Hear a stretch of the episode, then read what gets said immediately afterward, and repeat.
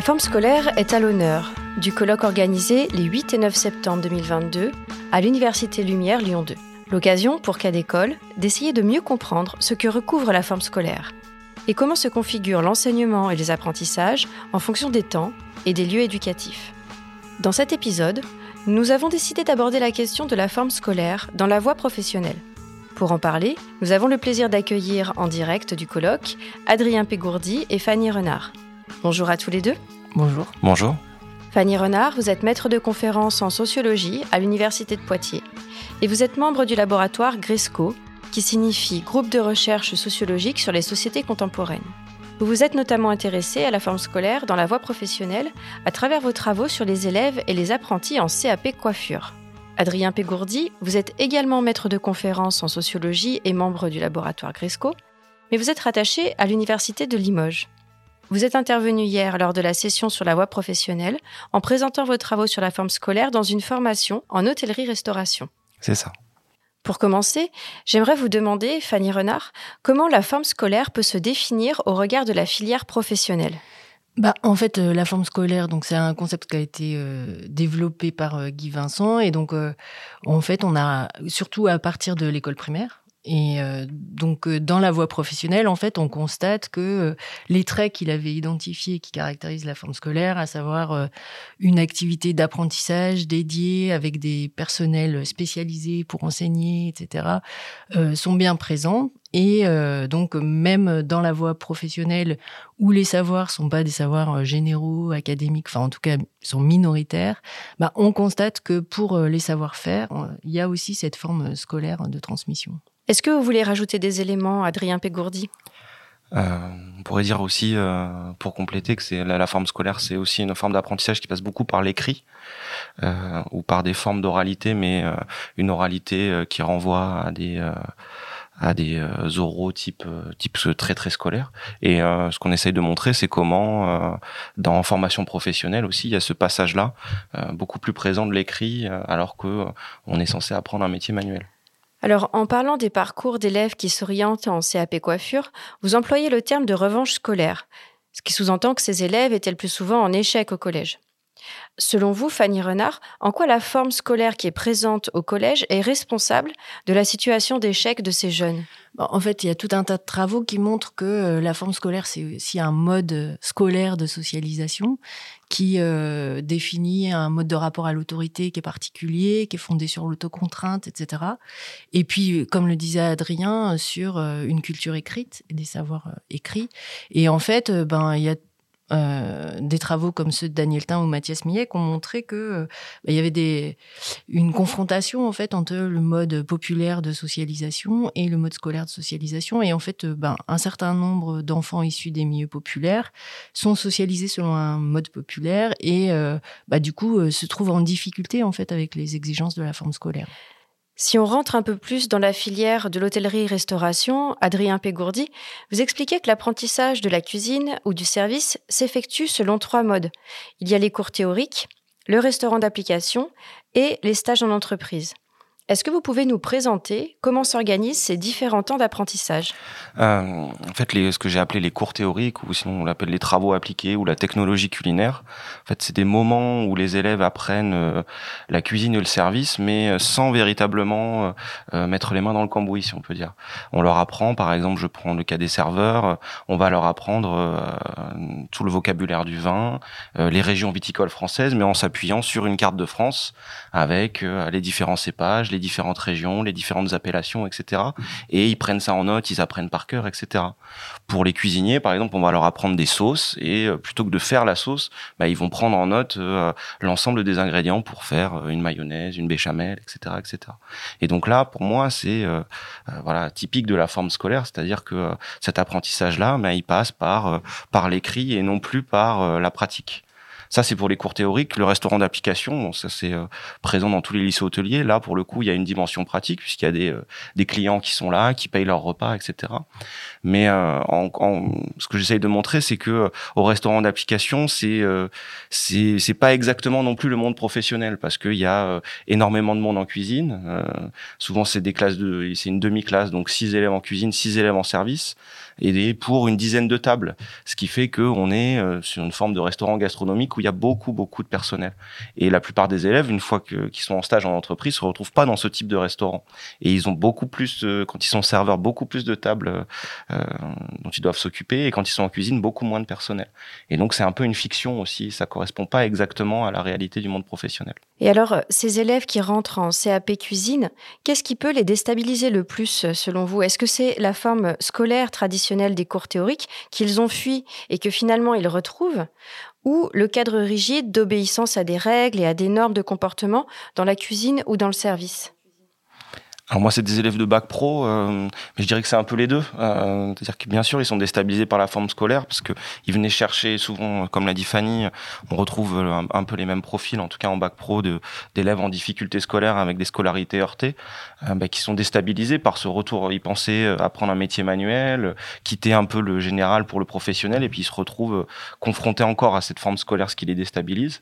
Et puis aussi, ce qui le, le deuxième volet, ce que vous avez noté, euh, le fait euh, bah, d'apprendre un métier et d'apprendre euh, toutes les exigences de ce métier-là avec euh, voilà la soumission à l'autorité, le rapport au corps, la transformation de leur goût aussi alimentaire, de leur goût esthétique, etc. Ça aussi, c'est des transformations et une socialisation très importante qui peut les déstabiliser. Alors tout à l'heure, Adrien Pégourdi, vous avez parlé de fiction pour le restaurant euh, d'application, avec des apprentissages pratiques qui nécessitent d'importer une organisation professionnelle à l'intérieur d'un lycée ou d'un centre d'apprentissage. Alors est-ce que ces mises en situation qui sont en fait artificielles, puisqu'elles sont protégées en un sens de certaines contraintes du terrain, est-ce qu'elles permettent ces situations de vraiment préparer euh, les élèves à la réalité du métier, que ce soit en cuisine, en coiffure.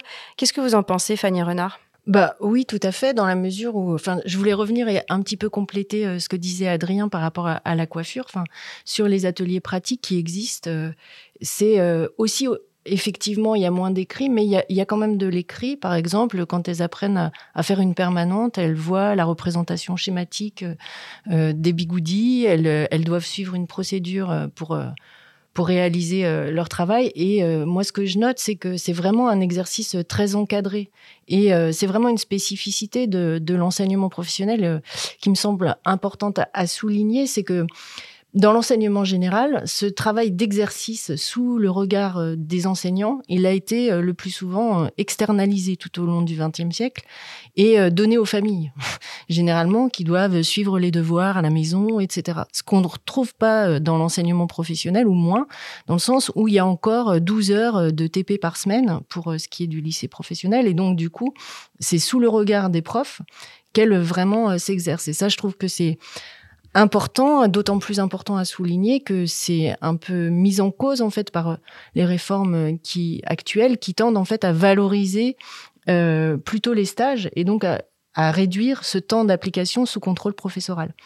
Donc euh, et c'est bien une forme scolaire qui se développe là. Alors aussi pour euh, préciser sur la coiffure, enfin ce qu'on on a constaté avec Sophie Denave, c'est que selon les spécialités euh, professionnelles, donc elle, a travaillé sur la mécanique automobile et puis moi sur la coiffure, ben, en fait, c'est pas tout à fait les mêmes élèves, même s'ils sont issus de milieux populaires. Ils n'ont pas les mêmes parcours scolaires antérieurs. Et donc, pour la coiffure, même si, euh, évidemment, euh, il y en a qui avaient redoublé, il y en a qui étaient passés par les classes atypiques du collège, comme la troisième prépa professionnelle à l'époque, ben, en fait, dans la coiffure, il y a qu'un CAP pour rentrer. Donc en fait, les filles qui rentrent en CAP, c'est quand même des filles qui ont eu des scolarités plus ou moins difficiles, mais qui ont, par exemple, moins redoublé statistiquement que les élèves d'autres CAP, comme le CAP mécanique automobile, où on peut euh, rentrer directement en bac pro, en seconde professionnelle. Et donc, du coup, ben, en CAP coiffure, bien que ce soit un CAP et le plus petit diplôme professionnel, il y a quand même des élèves qui sont moins en opposition à la forme scolaire et qui apprécient beaucoup euh, ces enseignements euh, pratiques sous une forme scolaire. Et alors, en quoi ça les prépare? Je suis désolée, j'étais un peu long, mais j'avais envie de rebondir. C'était juste qu'effectivement, ben, c'est vraiment des savoir-faire euh, qu'elles vont pouvoir utiliser euh, dans euh, le cadre professionnel, mais c'est à la en plus des savoir-faire, des savoir-être qui leur sont rappelés Adrien le disait sur la tenue, la manière de parler, enfin la tenue, la tenue du corps, quoi, la manière de parler. Il y a des euh, sans arrêt euh, des notations professorales sur on dit pas ouais, on dit oui, euh, on dit bonjour madame, on dit pas bonjour madame, etc. Et en fait, tout un travail en fait qui prépare les futurs élèves à leur travail. Alors moi, j'aimerais revenir sur les cours théoriques. Est-ce que il n'y a pas dans ces temps-là euh, en voie professionnelle des enseignants qui cherchent à innover, à expérimenter des pratiques qui euh, sont moins conformes à la forme scolaire ordinaire, par exemple la classe inversée ou la classe flexible, voilà ce genre de, de pratiques.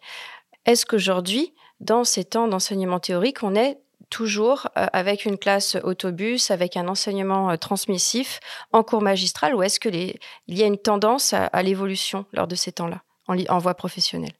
Moi, en tout cas, c'est ce que j'ai constaté sur le, mon terrain d'enquête, euh, cette forme scolaire. Après, j'aurais du mal à vous dire que ça se passe partout pareil comme ça, mais bon, j'ai quand même tendance à penser que les, les professeurs de lycée professionnels qui viennent pour beaucoup du terrain, euh, ben, eux aussi sont rassurés par cette forme scolaire-là et euh, sont même euh, presque des fois euh, ceux qui la mettent le plus en place parce qu'ils ont une forme de réassurance aussi de leur besoin d'une réassurance de leur de leur qualité d'enseignant et de leur légitimité à être présent. Donc en tout cas moi c'est ce que j'ai plutôt observé. J'ai pas j'ai pas observé de. Alors il y a des mises en scène si vous voulez. Euh, on va ils vont jouer le, le prof de service va faire une mise en scène et jouer le rôle du client et les élèves euh, jouer le rôle des serveurs. Mais euh, cette mise en scène elle n'est pas vraiment novatrice à mon avis. Enfin en tout cas ça, ça ça répond pas aux exigences de la classe inversée etc.